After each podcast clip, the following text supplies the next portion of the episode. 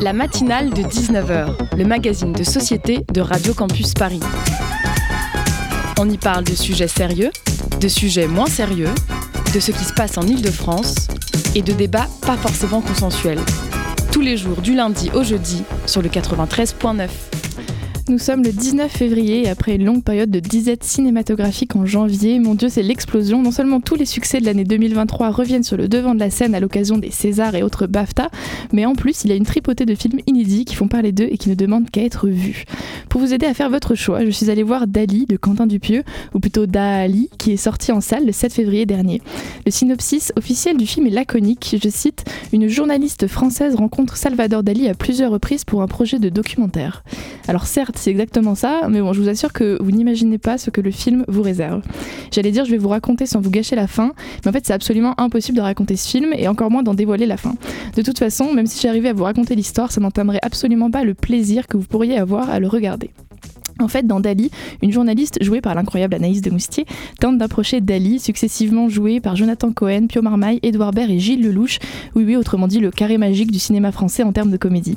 La journaliste a donc ce projet de documentaire, mais l'ego légendaire de Dali, qui parlait de lui à la troisième personne en évoquant son génie, n'aide pas à mener le projet à bien. S'ensuit une succession d'allers-retours et de péripéties pour réaliser le film. Il fallait y penser, faire un film absurde pour parler d'un des plus grands peintres de l'absurde par un réalisateur de l'absurde. Je ne sais pas si Dali se veut être un hommage à l'homme, c'est surtout un hommage à la création et à la créativité. Je ne saurais pas vous dire si ce film en particulier est une œuvre d'art immanquable, mais c'est en tout cas une véritable proposition originale, j'ose dire assez hors du commun, en plus d'être excessivement beau en termes d'image et génial en termes de casting. Enfin un Dupieux abouti, enfin un Dupieux qui ne se résume pas à une idée super rigolote pour le point de départ du film et puis qui après n'a plus rien à dire.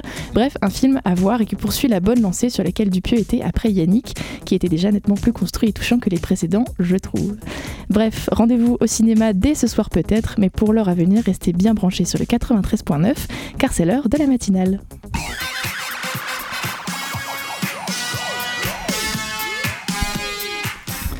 Ce soir, nous parlerons de la panthéonisation de Missak et Méliné Manouchian qui aura lieu dans deux jours, le 21 février.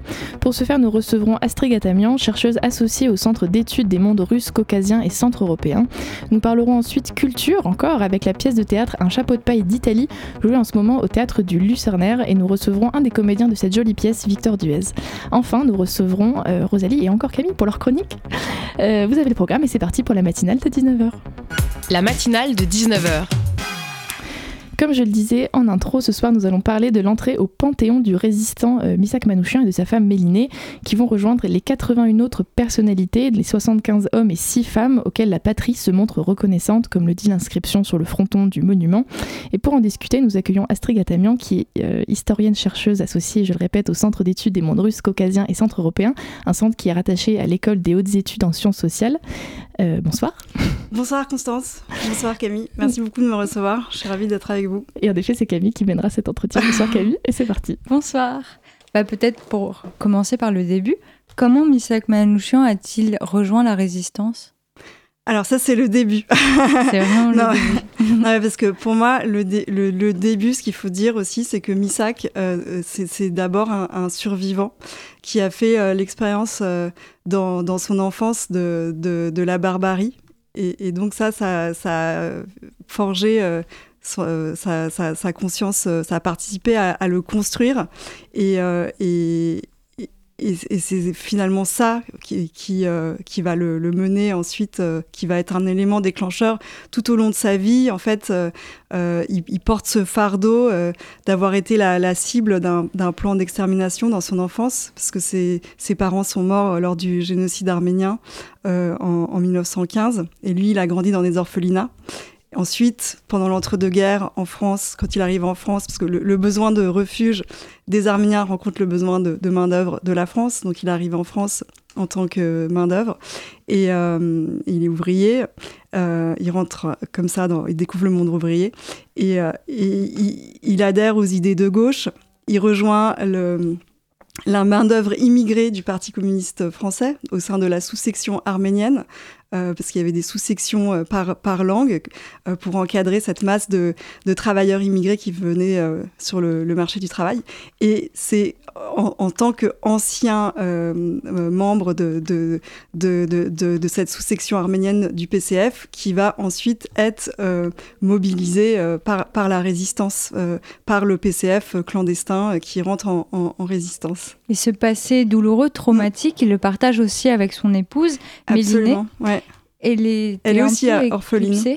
Et qui mm. est, également résistante, ou en fait c'est un peu un sujet de questionnement. Mm. Était-elle résistante?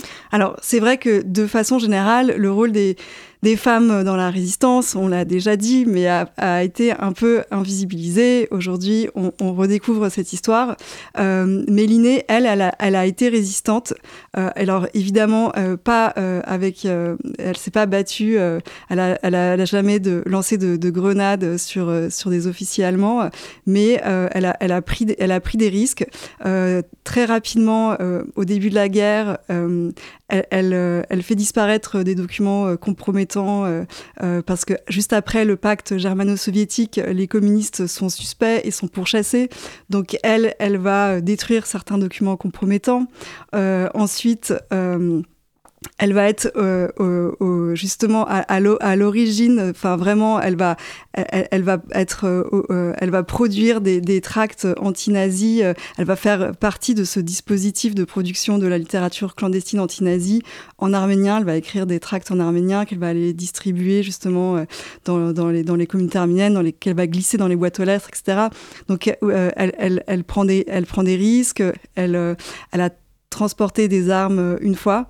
Euh, alors, euh, il y, a des femmes qui ont joué un rôle bien plus important, comme Olga Bonchik, qui sera, qui, sera guillotinée en mai 1944, et, Christina Boyko, par exemple, qui a, elle, fort heureusement échappé aux, arrestations et, qui a ensuite écrit après la guerre et qui a pu raconter sa résistance aussi. Euh, mais Mélinée, euh, elle, a, elle, a, résisté. C'est aussi pour ça qu'elle s'est cachée, euh, parce qu'elle était recherchée par la police. Et en parlant de police, il me semble que Misak Manouchian a été trahi et arrêté par la police française. C'est bien ça? Alors, en fait, il y avait vraiment en fait, les, résistants, c'était principalement euh, des jeunes sans expérience. Il y avait quelques-uns euh, qui étaient plus âgés, qui, avaient fait euh, justement leurs armes dans les brigades internationales, qui avaient une certaine expérience justement de la guérilla urbaine, mais c'était pas le cas de tous. Et face à la police de Vichy complètement déchaînée, il y avait un rapport de force qui était vraiment en leur défaveur. Ils étaient filés depuis des mois et des mois quand ils se sont tous fait prendre. Et, et, et, s'ils sont tombés, c'est parce que euh, euh, euh, les, les, les, les, policiers de, de, de, la, de la brigade spéciale de, la préfecture de police étaient vraiment des, des, pros, on va dire, et, et les ont pas lâchés. C'est ça qui a causé la, la chute. alors que, que, certains résistants parlent ou pas, finalement, ça euh, ça, ça, n'a pas, euh, c'est pas ça qui a, ça n'a pas changé grand chose en fait. Il y avait un, rapport de force qui était vraiment euh, en leur défaveur. Et ce que vous avez rappelé, c'est que Misak Manouchian était arménien. Mhm. quel, est, quel était son rapport avec l'Arménie qui était alors soviétique et lui communiste? Alors Misak, il était euh, à la fois en effet euh, euh, arménien de l'Empire ottoman, il avait été bah, la Première Guerre mondiale l'avait laissé orphelin, il avait découvert la culture française à l'orphelinat au Liban, il a été recueilli au Liban, donc c'était une zone d'influence française, c'est là qu'il découvre la France, sa littérature, sa culture, etc. Et donc il arrive en France, donc il est déjà francophile, et en même temps, il se soucie du devenir euh, de sa patrie d'origine, enfin du peuple arménien. Et, du coup, euh, il est euh, pro-soviétique parce qu'il considère que l'Arménie est en sécurité à l'intérieur de l'URSS, de, l'Union soviétique. et donc, il va faire partie de ce, mouvement pro-soviétique et communiste arménien à l'époque où la diaspora était divisée entre partisans de l'indépendance et communistes pour le dire, euh, voilà. Euh.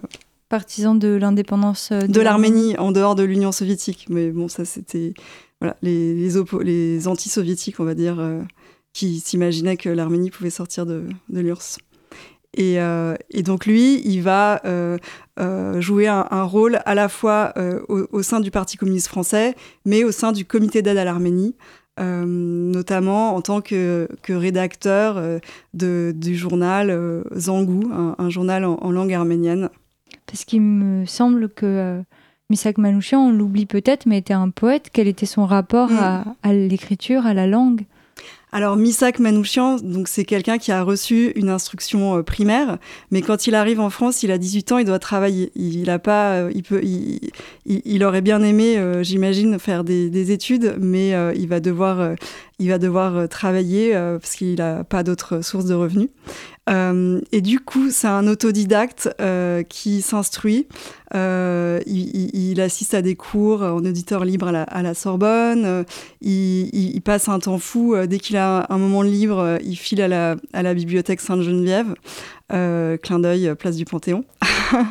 et donc, il, passe son temps à recopier les œuvres des grands auteurs dans, dans des carnets, parce qu'il n'y avait pas de photocopieuse il, a vraiment un désir d'érudition euh, qui est euh, euh, vraiment très, très marqué.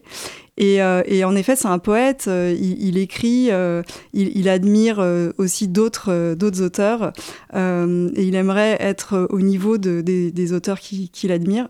et donc, il est à la fois ouvrier, euh, euh, poète. C'est aussi ça qui en fait une personnalité, euh, à mon sens, hyper intéressante. et en même temps, il fréquente des artistes dans le Paris de, à Montparnasse pour arrondir ses, revenus. Il, pose comme modèle, donc du coup, il, devient ami avec, avec des peintres, avec des sculpteurs. voilà, c'est une personnalité assez comme ça, euh, très, très ouverte et en même temps, voilà, il se, euh, il, a une sensibilité de gauche qui va l'emmener au, parti communiste, euh, mais c'est pas c'est pas un style pur et dur, quoi. Un stalinien. et, mm, et pour justement revenir au Panthéon, comment se passe le processus de panthéonisation? Alors le processus de panthéonisation, en fait, souvent euh, en amont d'une d'une entrée au Panthéon, il y a une mobilisation de, personnalités. Et, euh, et c'est ce qui s'est passé ici. En fait, il y a, il y a dix ans, euh, il y avait euh, des personnalités qui s'étaient mobilisées euh, et qui avaient euh, justement euh, demandé l'entrée de, de Misak Manouchian au Panthéon, au président Hollande, qui à l'époque avait, avait opté pour quatre autres figures de, la résistance. Et, donc cette mobilisation avait échoué et elle a été reprise en main en 2021 par, par une association qui s'appelle Unité laïque. Et, et, qui estimait que Manouchian était vraiment une figure qui pouvait incarner, porter des valeurs, porteur de valeurs universelles, qui pouvait incarner euh, euh, justement euh, cet idéal. C'était un homme de synthèse, il était à la fois communiste, en même temps immigré. C'est aussi bien de mettre en valeur le, le, rôle des, des résistants étrangers euh, dans, dans, la résistance. C'est le premier communiste euh, euh, étranger. c'est le premier résistant communiste qui rentre au Panthéon. C'est en même temps le premier. C'est le premier étranger résistant étranger qui rentre au, au, Panthéon. Donc c'est un symbole.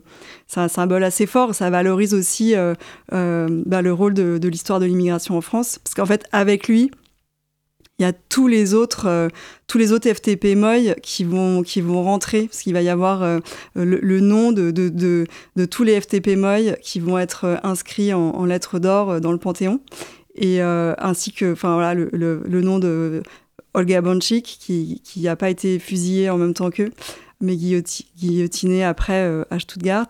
Il y, a le nom de, il y aura le nom aussi de, Joseph Epstein, qui était leur chef à tous, qui a, qui a été jugé après. Enfin, il n'a pas fait partie du, procès dit de l'affiche rouge, il a été jugé après, il a été fusillé aussi.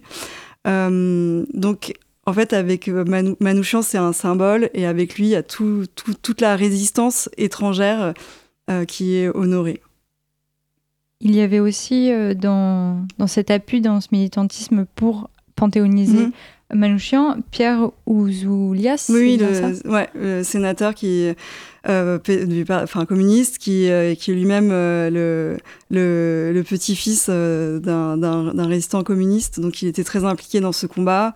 Euh, de, Denis Péchanski aussi était, euh, était très impliqué en tant que conseiller historique. Euh, et, ils ont su se faire entendre du, président de la République qui a voilà, jugé, jugé bon de, de faire rentrer Misak Manouchian accompagné de, son, de, de, de, Méliné, sa conjointe, et en spécifiant bien que c'était tous les tous les, résistants étrangers euh, euh, qui, rentraient au Panthéon à ce moment-là, parce qu'ils étaient, euh, la plupart étaient juifs, il y avait beaucoup d'Italiens aussi, des Espagnols et, et, quelques Arméniens aussi.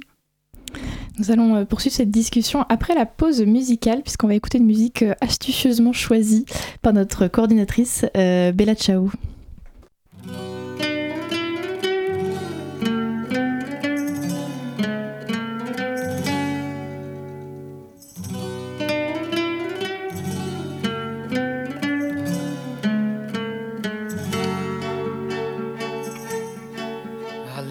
Mattina appena alzata. Oh bella ciao, bella ciao, bella ciao, ciao, ciao alla mattina appena alzata. In risaia mi tocca andare e fra gli insetti e le zanzare.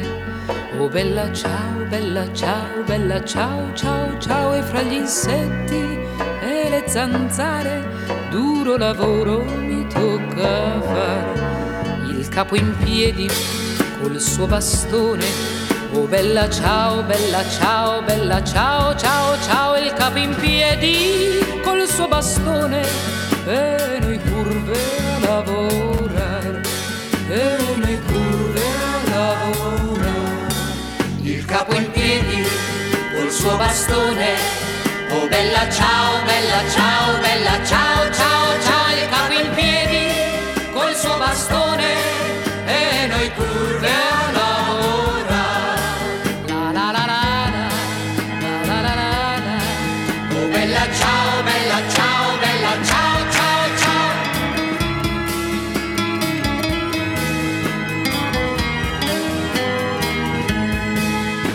Mamma mia, oh che tormento, oh bella ciao, bella ciao, bella ciao,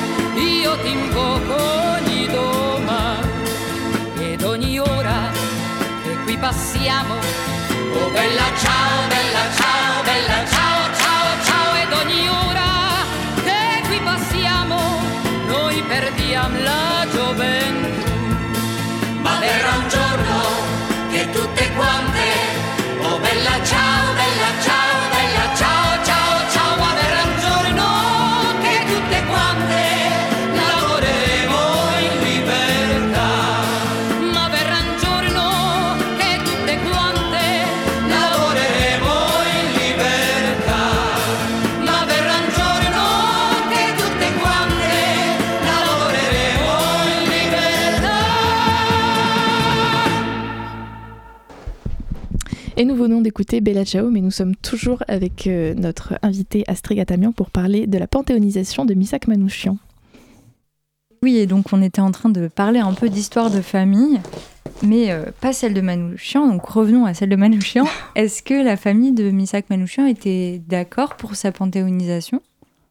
Oui, alors euh, ça, la petite nièce de, de Méliné a beaucoup œuvré depuis des années pour, pour, pour, que, cette, euh, pour que Missak rentre au, Panthéon euh, euh, avec Méliné, justement.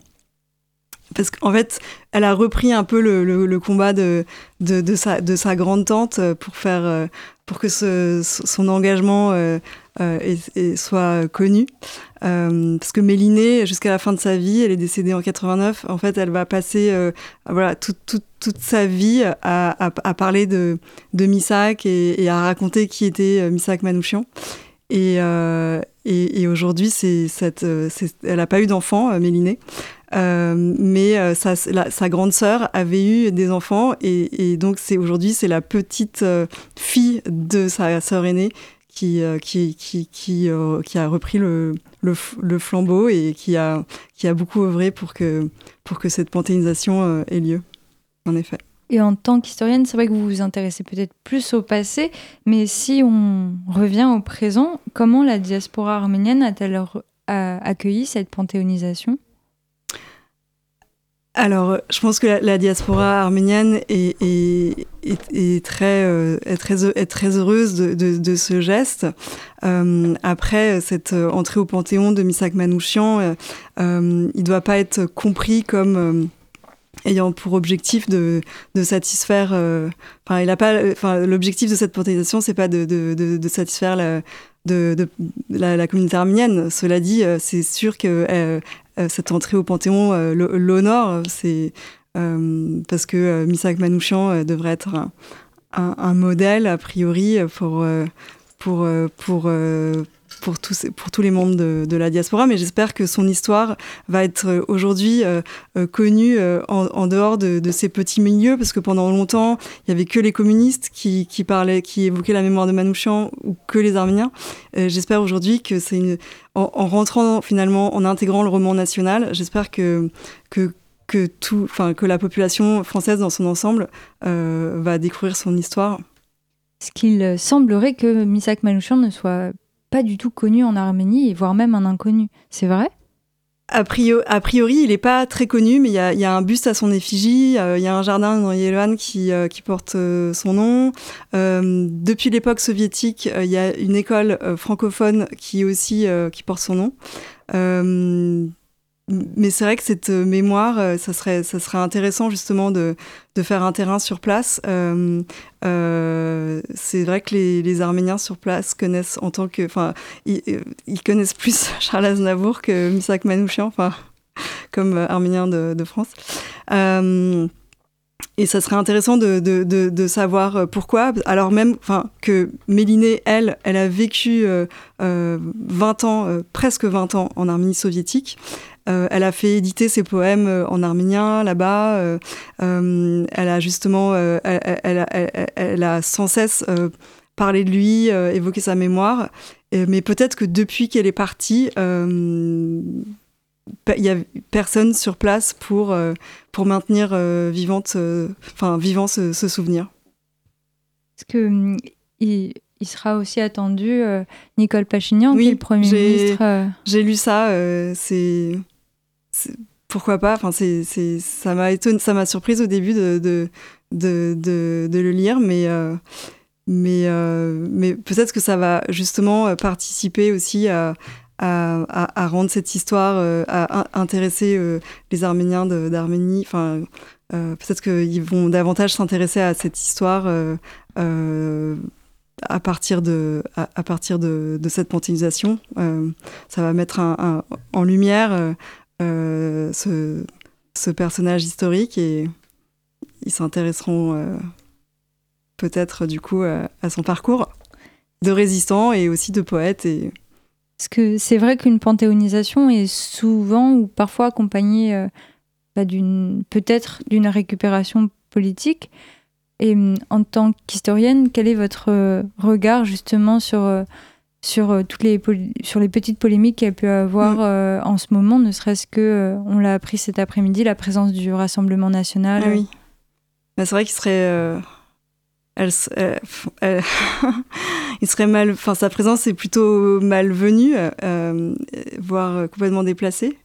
bien sûr qu'il y a peut-être une, une tendance, une certaine droite serait tentée de, de récupérer c'est euh, entre guillemets euh, l'histoire de ces bons immigrés qui ont versé euh, leur sang pour, pour la France. ce serait une façon pour eux de les, de, de, les opposer aux immigrés qui viennent aujourd'hui, mais c'est évidemment une, manipulation et on doit en effet être très, très vigilant à, à, à, pas, à pas tomber dans le panneau, mais de toute façon, je pense que personne. Euh, mais c'est vrai que sa présence serait euh, vraiment euh, très, très, très malvenue. Ça, ça dénoterait Et peut-être pour faire face aux manipulations, il n'y a rien de mieux que l'éducation. De, oui, de, faire de la pédagogie, en effet. Et, et, vous parlez de politique, mais, mais, mais ce qui est génial, justement, c'est que la perspective de cette panthénisation a motivé euh, plein de travaux et plein de parutions et plein d'œuvres. Et en fait, on parle en ce moment, on parle de, de Missak et de Millinet, mais on parle aussi des autres, de tous ses camarades euh, de, de la Moye. Et il euh, y, a, y, a y, a, une production très riche. Il y a des documentaires. Il y a le, le, le hors-série du Monde qui est consacré aux résistants, qui est vraiment très riche. Euh, pas uniquement parce que j'ai contribué.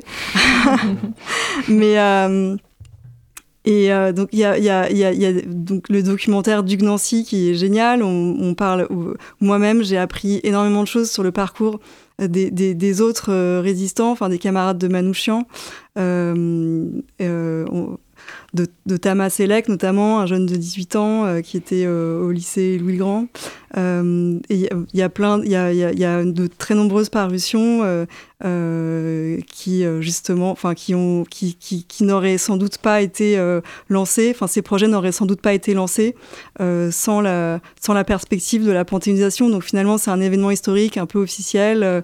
On, on, pourrait être tenté de s'en détourner parce que ça vient d'en haut en réalité, euh, ce qui se passe aujourd'hui, je trouve ça très stimulant. Et vous avez vous-même participé à un ouvrage qui s'appelle Manouchian. Est-ce que vous pouvez un peu. Alors, on l'a, on l'a écrit à, à Troyes avec euh, Claire Moradian et Denis Péchanski. Qui sont deux historiens. Deux euh, très grands historiens. voilà, j'étais la, la Benjamine du groupe. et, et, donc, chacun a mis à, voilà, on, s'est fondé aussi sur euh, nos travaux antérieurs pour écrire et en même temps euh, euh, sur la littérature existante et, ça nous a pas empêché de, vouloir quand même mener de nouvelles recherches et on a découvert plein de choses. En fait, on était vraiment parti euh, pour faire un, ouvrage grand public euh, et c'est ce que c'est ce que c'est un beau livre grand public, très accessible. Euh, c'est pas du tout un ouvrage euh, savant euh, destiné aux, universitaires.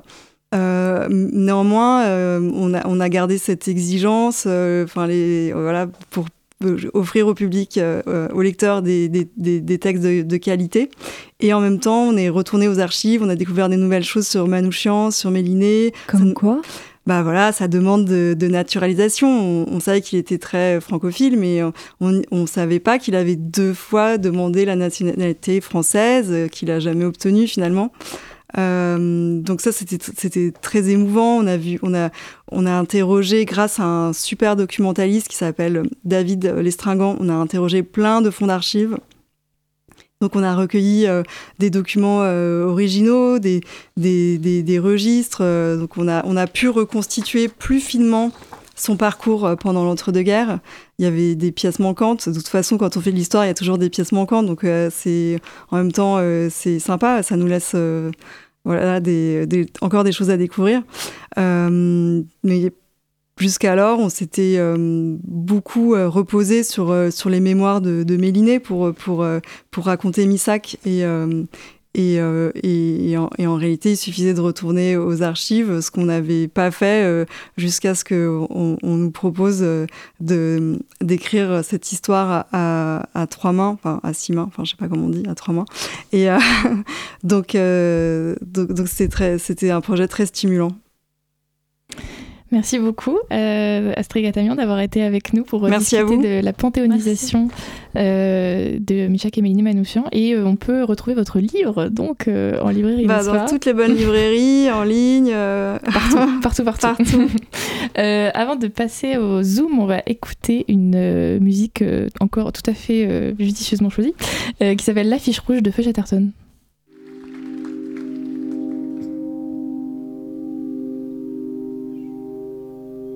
Vous n'avez réclamé la gloire ni les larmes,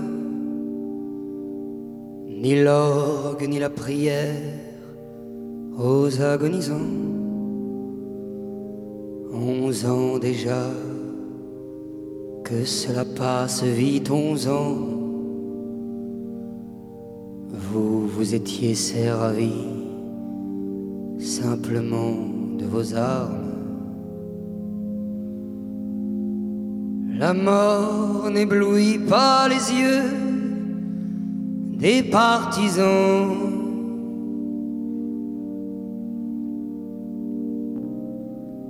Vous aviez vos portraits sur les murs de nos villes, noirs de barbe et de nuit, hirsutes menaçants. L'affiche qui semblait une tache de sang, parce qu'à prononcer, vos noms sont difficiles. Il cherchait un effet de peur sur les passants.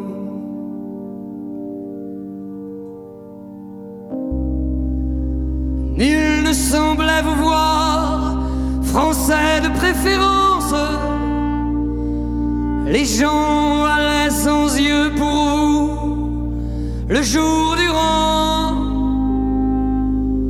Mais à l'heure du couvre-feu, des doigts errants, avait écrit sous vos photos, mort pour la France. Et les mornes matins en étaient différents.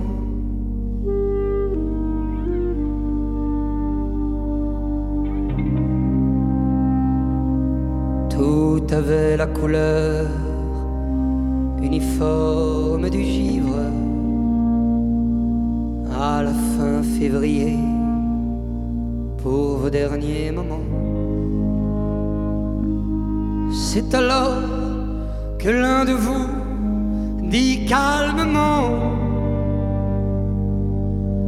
Bonheur à tous Bonheur à ceux qui vont survivre. Je meurs sans haine en moi pour le peuple allemand.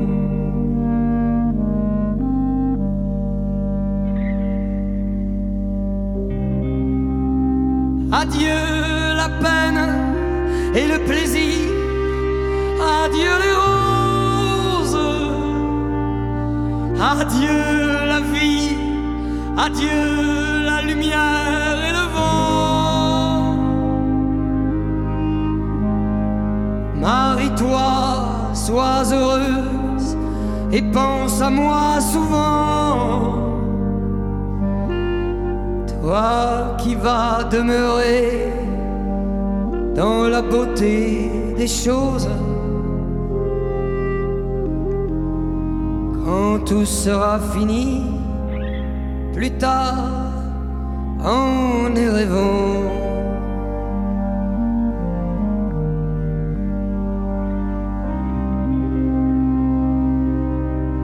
Un grand soleil d'hiver éclaire la colline,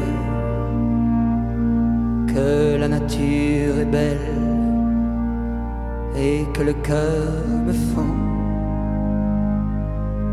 la justice viendra sur nos pas triomphants. Oh mon amour, ma mélinée, mon orpheline. Et je te dis de vivre et d'avoir un enfant.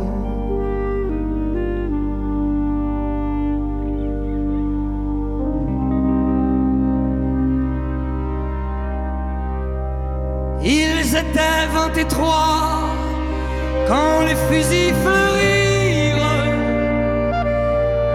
23 qui donnaient leur cœur avant le temps, 23 étrangers et nos frères pourtant.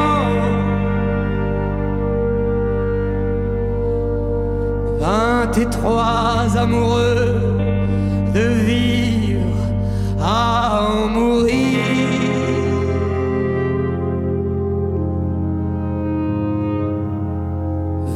étroit qui criait la France en s'abattant.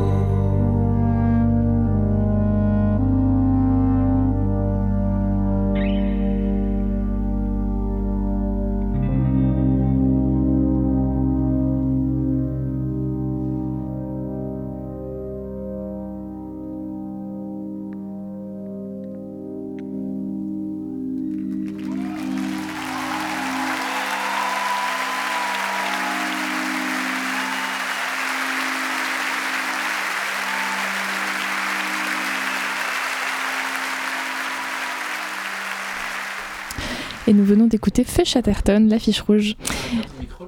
Euh. La matinale de 19h. Du lundi au jeudi sur Radio Campus Paris. Et on accueille Pierre. J'ai fait une petite erreur en début d'émission. J'ai dit que c'était Rosalie, mais non, ce sera Pierre qui va nous sauver euh, la matinale et nous lire du déproche, il me semble. Il me semble aussi. Il me semble aussi. Bonsoir à tous, c'est Pierre Changeon d'air et ce soir j'avais envie de vous interpréter un peu de débroche parce qu'il disait pas que des bêtises et qu'on peut encore euh, dire du déproche, euh, quid des hommes blancs de 50 ans qui disent le contraire. Les rues de Paris ne sont plus sûres. Dans, cinq- dans certains quartiers chauds de la capitale, les Arabes n'osent plus sortir seuls le soir. Tenez, mon nouvel, opi- mon nouvel épicier, monsieur Rachid Cherkaoui, s'est fait agresser la nuit dernière dans le 18e. J'aime bien monsieur Rachid Cherkaoui. Il, est arrivé dans le quartier il y a six mois, il venait de racheter le fonds de commerce de monsieur et madame Lefranc qui périclitaient. Il faut dire que pendant les heures d'ouverture de l'épicerie, madame Lefranc se faisait pétrir par le, boulanger, tandis que monsieur Lefranc en profitait pour aller boucher la bouchère. Le reste du temps, l'épicier se ratatinait sur des, enfilés, sur des enfilades de ballons de muscadet au rendez-vous Montmartre 3 de la rue Colincourt, en compagnie de monsieur Leroy, le boucher. Les deux hommes s'estimaient mutuellement. Outre qu'ils vaquaient au même trou, ils avaient en commun une certaine idée de la France, faite à la fois de fierté municipale, de foi régionale et de front national. Une haine tenace pour les grandes surfaces, les étrangers et l'eau minérale les rapprochait encore. Chaque soir, quand monsieur et madame Lefranc réintégraient enfin leur commerce à l'heure de Colaro, ils se dépêchaient de fermer la boutique pour ne pas rater Bouvard. Tant et si bien que les clients, lassés de poireauter aux poireaux, avaient fini par reporter leurs instincts légumiers crépusculaires vers le supermarché. Femme, dit un jour monsieur le roi sur un ton solennel qui ne lui était pas coutumier. Femme, nous sommes prises à la gorge par les gros à la solde de l'étranger. Nous allons devoir fermer l'épicerie. Madame Lefranc opina du sous-chef car c'était une femme réservée. Hélas, l'épicerie, forcément, personne n'en voulait. À quelque temps de là, alors qu'il glougloutait ses petits vins blancs en maudissant le Maghreb, Fiji-Saint-Yor et les établissements mammouth, Monsieur Lefranc vit venir un petit homme bien mis, quoique de style relativement basané. Bonjour, monsieur Lefranc, dit le petit homme. Vous êtes bien, monsieur Lefranc? Mais qu'est-ce qu'il me veut, ce melon? Lança monsieur Lefranc, prenant la salle à, témoin de l'autre cuidance de l'intrus. Je vous prie de m'excuser, je ne suis pas un melon, je suis épicier, dit le petit homme. Je m'appelle Rachid Cherkoui, j'ai vu que vous cédiez votre bail, ce- cela m'intéresse, voilà tout. Ah bah merde alors, monsieur Lefranc, dit monsieur Lefranc en tapant sur la table. Ça me ferait vraiment chier de voir un fainéant de bico dans mon magasin plutôt crevé. Après s'être ainsi si brillamment exprimé, monsieur Lefranc se dit qu'il ne tomberait jamais deux fois sur pareil gogo. Le lendemain, en toute discrétion, il signa la cession de son bail à monsieur Rachid Cherkaoui. Puis il prit le train à Montparnasse pour aller finir ses jours en Morbihan, dans sa villa, Ker Mein Kampf, en compagnie de Madame Lefranc qui se consolait de son, ultime étreinte dans le pétrin en caressant déjà le projet de barater le crémier de la rue de Varec de Quimperlot les deux crêpes. On n'entendit plus jamais parler d'eux. Et dans le quartier, nous sommes très contents de notre nouvel épicier. Pour des fainéants, c'est incroyable de voir à quel point les épiciers arabes se lèvent tôt et se couchent tard. Ça se demandait quand est-ce qu'ils regardent les jeux de 20 heures. Pour nous, c'est vraiment pratique. Le dimanche soir, par exemple. Monsieur Rachid ne ferme jamais, ne ferme jamais l'épicerie tant que le quartier n'est pas rentré de week-end. Dimanche dernier, je suis allé chercher une salade, un pain de mie, une connerie qu'on a envie à 9h du soir passer. C'était encore ouvert. Il était en train de jouer au domino avec un autre Marocain qui lui ressemblait vachement d'ailleurs. Bonsoir, c'est mon frère, Mohend. Mohend, je vous présente un très gentil client, car je suis très gentil, je vous emmerde. Je dis bonjour monsieur Mohend, vous êtes aussi du quartier Il me dit oui, oui monsieur, je viens de racheter la boucherie de la rue Lamarck. La boucherie de monsieur Leroy. Je m'étonnais que monsieur Leroy, qui avait la même fierté, le même foie et le même front que monsieur Lefranc, ait consenti lui aussi à céder son commerce à un individu de type non gaulois vachement prononcé. Ah, au début, il y a eu des difficultés, reconnut monsieur Mohend. Il a dit qu'il traiterait pas avec les melons. Je lui ai dit, monsieur Leroy, on vous aura mal renseigné. Je ne suis pas un melon, je suis blanchisseur. Il a gueulé. Quoi, ma boucherie, pour en faire un pressing, ils sont pas bien, ces ratons. Et moi j'ai dit Mais je ne suis pas un raton, monsieur le roi, je vous ai dit que j'étais blanchisseur. Un raton laveur, à la rigueur, si vous y tenez. Alors bon, il m'a foutu dehors. Le lendemain matin, on a signé. Je me rappelle que ce dimanche soir-là, avant de me laisser repartir avec mon pain de mie et ma laitue, monsieur Rachid avait tenu à me faire goûter un petit Sancerre blanc de l'année, qu'il venait de recevoir. Encore un peu vert, mais très fruité. Lui-même ne s'en servait qu'un tout petit fond, par politesse, pour trinquer. Comme il dit, il faut que je fasse attention, je suis à moitié musulman et à moitié diabétique. Mais moi, je sais très bien qu'il les, préfère Bordeaux rouge. Ce matin, pour la première fois depuis six mois, le, ri- le rideau de fer de l'épicerie Cherkaoui est resté baissé. Monsieur Mohen, dans tous ses états, m'a appris que son frère venait d'être hospitalisé avec 10 points de suture au visage. Il avait été attaqué au couteau, à la nuit tombée, par des inconnus. Alors Monsieur Mohen et moi sommes allés chez le fleuriste d'à côté pour faire l'acquisition d'une poignée d'anémones. Je l'ai accompagné à l'hôpital. Les rues de Paris ne sont plus sûres. Merci beaucoup Pierre et nous allons continuer quelque part dans le théâtre Euh, et nous allons parler d'une euh, pièce qui a été euh, jouée rive droite à l'automne et qui est maintenant jouée rive gauche depuis le mois de janvier au Lucernaire. Euh, je parle bien sûr de la pièce Un chapeau de paille d'Italie, une pièce de 1851 d'Eugène Labiche et nous recevons ce soir un comédien de cette pièce jouée au Lucernaire, Victor Duez, bonsoir. Bonsoir. Et c'est Sofiane qui va échanger avec vous ce soir, bonsoir. Bonsoir, merci Constance. Donc, euh, un chapeau de paille d'Italie. D'Eugène euh, Labiche, c'est quoi? C'est l'histoire burlesque d'un type, Ferdinand, qui va se marier à une, la fille de Nonancourt. Pardon. Euh, qui va se marier à la fille de Nonancourt, une pépiniériste. C'est un mot compliqué à dire.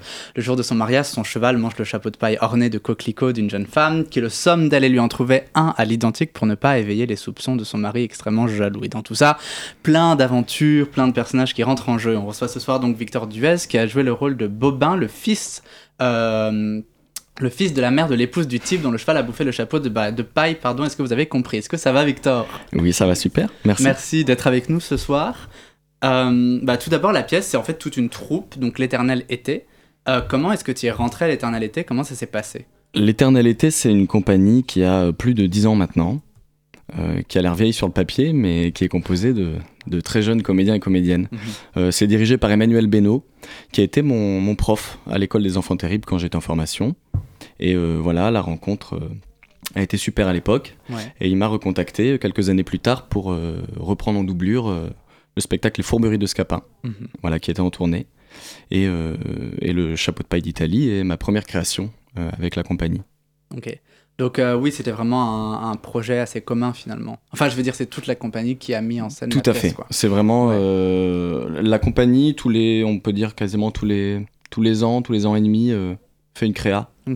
Et euh, voilà, dernièrement, il y a eu Ivanov, il y a eu, euh, y a eu Fantasio, il y a eu les Fourberies de Scapin. Là, on est sur La Biche, donc un chapeau de paille d'I- d'Italie qui est co-réalisé avec le Lucernaire. Ok, oui, le Lucernaire qui est le théâtre dans le 6e arrondissement. Tout à fait. Euh, du coup, euh, c'est ça en fait, la mise en scène, c'est vraiment un travail collectif finalement. La mise en scène, c'est un. Alors, la création est un travail collectif. La mise en scène est un travail, là, pour le coup, de duo. Ok.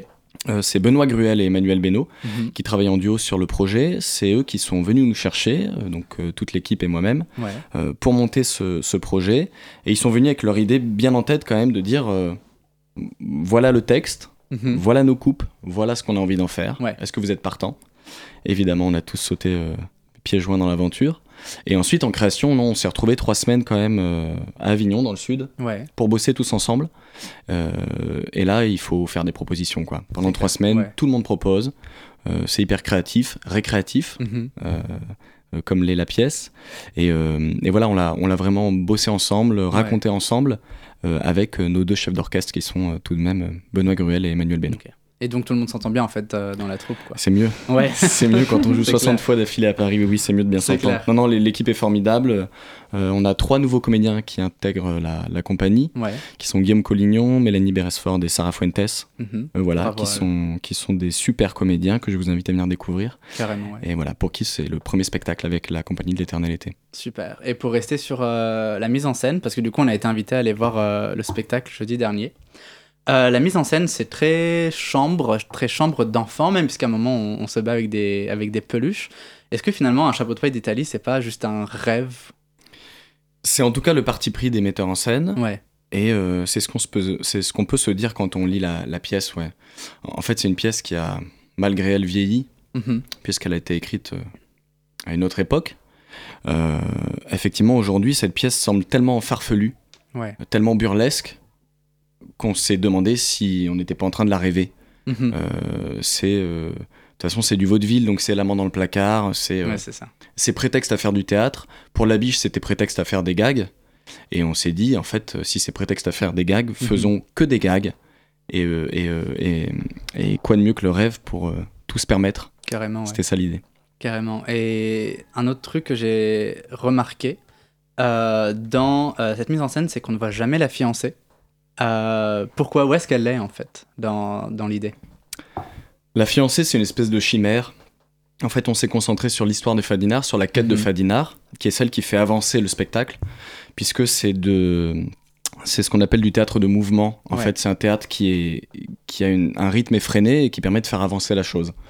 Euh, la mariée, au milieu de tout ça, dans la version originale, elle a un peu vieilli, elle aussi. Euh, le texte est un petit peu misogyne, il est plus trop d'actualité ouais. notamment de ce point de vue-là. Donc les metteurs en scène ont préféré euh, supprimer l'image de la mariée Mhm. pour la, la rêver, pour plutôt euh, l'imaginer comme on voudrait l'imaginer, et pour que le spectateur puisse se dire qu'est-ce que ça pourrait être à la place de la mariée. Ouais.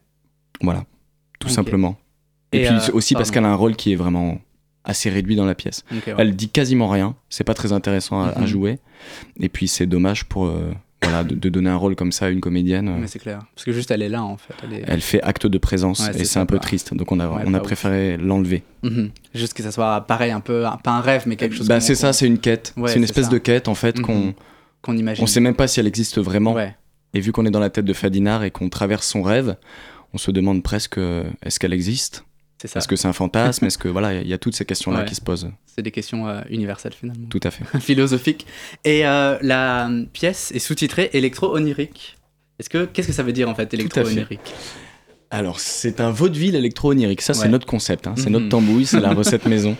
Euh, un vaudeville électro-onirique, c'est quoi? C'est un vaudeville, donc c'est-à-dire qu'on a une espèce de pièce avec euh, les portes qui claquent, les amants, les Mhm. gags. Euh, on a de l'électro. Donc, on a une composition originale qui a été euh, faite par Benjamin Migneco, euh, qui accompagne le spectateur pendant toute la pièce et qui nous accompagne au, pla- au plateau, Dieu merci Mhm. hyper importante, euh, qui est euh, voilà une vraie tendance électro, hein, notamment sur euh, sur la bataille de peluche. Ouais. Mhm. on a on a tout un passage aussi chez la baronne où euh, on s'est dit bah tiens à l'époque les, je sais pas ils faisaient des fêtes peut-être un peu guindées, bah chez nous ils font une fête électro quoi. C'est ça. Donc euh, donc on, on a de l'électro un peu tout le temps et onirique parce qu'on est vraiment dans, dans l'univers du rêve et dans la tête de Fadinard. Super. Mais c'est ça, ouais. C'était euh, toute la modernisation un peu de la musique aussi et de l'époque. C'est ça. C'est en fait le le on nous dit souvent oui vous vous dépoussiérez le, les classiques, vous renouvelez les classiques. Je pense qu'on n'a pas du tout la prétention de révolutionner quoi que ce soit. Ouais. Simplement on a on a une lecture qui est la nôtre Mhm. et, euh, et ça passe énormément en tout cas au sein de l'éternalité par la musique. Ouais. Et là on a une compo originale qui ouais qui je pense euh, modernise Mhm. si on peut dire comme ça euh, la pièce. Tout Ouais. à fait. Un petit peu quand même. Mm. Ouais. Et pour parler de toi, de ton rôle, Bobin. Est-ce que c'est un rôle que tu as choisi ou ça s'est fait un peu euh, au hasard comme ça? C'est pas un rôle que j'ai choisi, c'est un rôle que je suis très content de défendre. Ouais. Euh, c'est un rôle qui est difficile pour un comédien parce que il y a très peu de répliques, Mhm. mais il est un peu tout le temps là C'est ça. Et il est un peu simplé.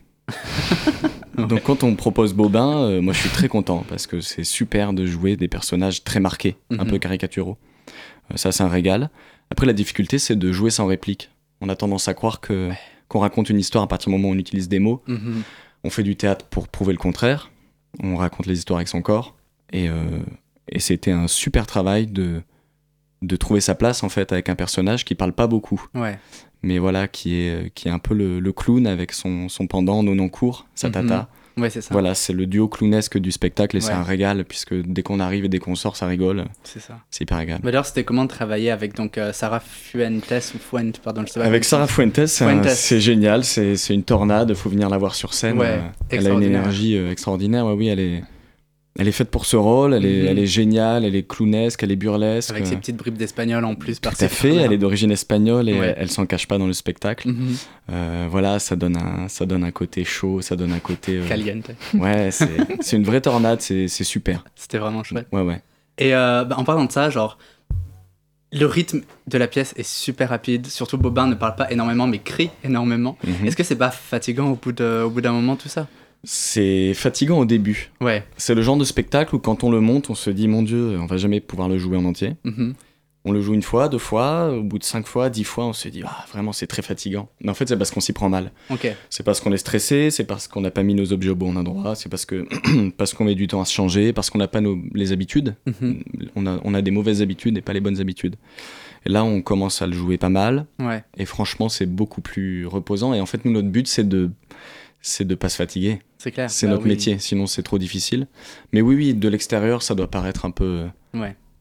un peu, un, un peu trop énergique pour certains. Et nous, on adore ouais. ça. C'est la marque de fabrique de l'éternalité. Ouais. Ouais. Et pour terminer, c'est quoi euh, la suite de la pièce et de la troupe? Et ben, la suite de la pièce, ça se finit le 17 mars au théâtre du Lucernaire. C'est Mhm. tous les jours à 19h, sauf le dimanche à 16h, Ouais. et sauf le lundi, puisqu'on est en relâche. Et la pièce ira au Festival d'Avignon, au théâtre du Petit Louvre. Stylé, ouais. Voilà, en fin de matinée, on devrait être autour de 11h45, 11h50 au Petit Louvre. Euh, on commence le 29 juin, si je dis pas de bêtises, Ouais. et c'est jusqu'au 21 juillet. Ça s'aligne sur les dates du IN, donc vous pouvez pas vous tromper. Super. Euh, voilà. Bon, on y sera. Bah, merci beaucoup d'avoir été avec nous euh, présents ce soir. Alors la comédie légèrement absurde et très drôle, Un chapeau de paille d'Italie est à voir. La promo a été faite jusqu'au 17 mars 24 au théâtre Le Lucernaire, sachant que les places sont à 10 euros pour les moins de 26 ans, ce qui est très compétitif. Et si vous ne connaissez pas le Lucernaire, allez découvrir cet endroit. Et si vous aimez le théâtre, n'hésitez pas à rester sur le 93.9 car juste après la matinale, ce sera pièces détachées et on parlera de plein d'autres pièces à découvrir ou à ne surtout pas découvrir à Paris en ce moment. Et en attendant, on écoute La liberté de Barbara.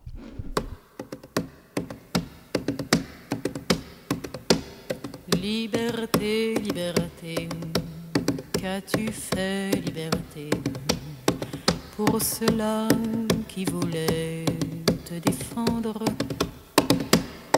Les voilà tes amis, ils étaient trop petits, et demain le bourreau va les pendre. Ils aimaient bien leurs enfants, ils aimaient bien leurs parents, et pas qu'un peu le vin rouge et l'amour, mais quelque chose manquait qu'ils ne pouvaient expliquer.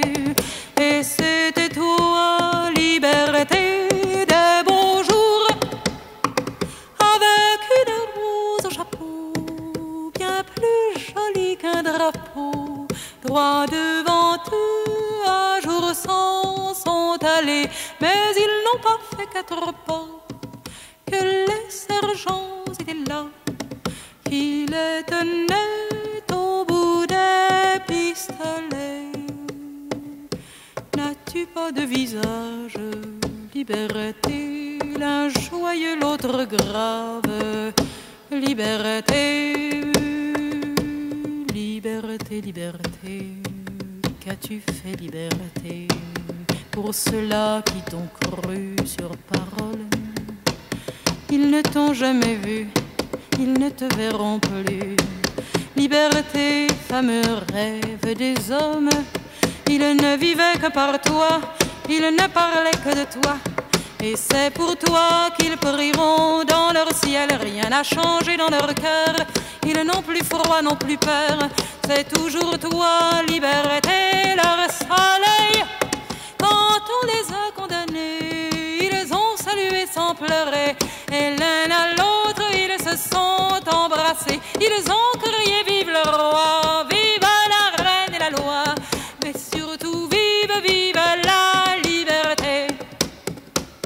Liberté, liberté, liberté. dans une rue parallèle à celle du groupe Manouchian. Et quand on entend Barbara qui nous chante la liberté des héros qui ont aimé plus l'amour que la haine, alors forcément, on fait tout de suite une allusion au groupe Manouchian, qui était dirigé par Manouchian, un résistant arménien qui s'était battu contre les nazis qui l'ont fusillé et qui, à sa mort, n'a emporté aucune haine contre le peuple allemand. C'est un sentiment qui s'est rajouté à une anecdote, parce que je me renseigne un peu pour savoir d'où vient cette mystérieuse chanson. A-t-elle été écrite réellement pour Misak Manouchian ou non? Et en voyant qui l'a écrit, je découvre que c'est une chanson de Charles Aznavour, ce qui n'est pas du tout anodin, puisque les deux Arméniens se connaissaient. À 18 ans, ils se lient d'amitié et c'est même Méliné Manouchian qui accompagnera Charles Aznavour à son premier radio-crochet puisque les deux parents, enfin puisque le parent, euh, le, père de euh, Charles Aznavour était un ami proche de Misak Manouchian et se sont tous les deux retrouvés à Paris. Et je me suis demandé alors, est-ce qu'elle a vraiment été écrite pour Misak, Manouchian ou non? Et j'avoue que j'ai pas trop fait l'effort de, de savoir, de me renseigner, ou peut-être que je n'avais pas envie de casser ce mythe. Et c'est déjà la fin de cette chronique et donc de cette matinale. Ça passe trop vite, je sais. Merci à nos invités de ce soir, Astrid Gatamian et Victor Duez, euh, respectivement euh, chercheuse en histoire qui a sorti un livre sur euh, Misak Manouchian et Victor Duez qui est acteur dans la pièce de théâtre le... Un chapeau de paille d'Italie qui est à voir au Lucernaire. Merci à l'équipe de ce soir côté Radio Campus Paris, coordination Héloïse Robert, réalisation Gabriel Bayer, interview Camille Scali et Sofiane, et pour les chroniques, encore Camille Scali, et Pierre qui nous a dépanné au dernier moment. Restez avec nous car tout de suite, et je le disais déjà et je le dis encore, c'est Pièces détachées, l'émission de théâtre.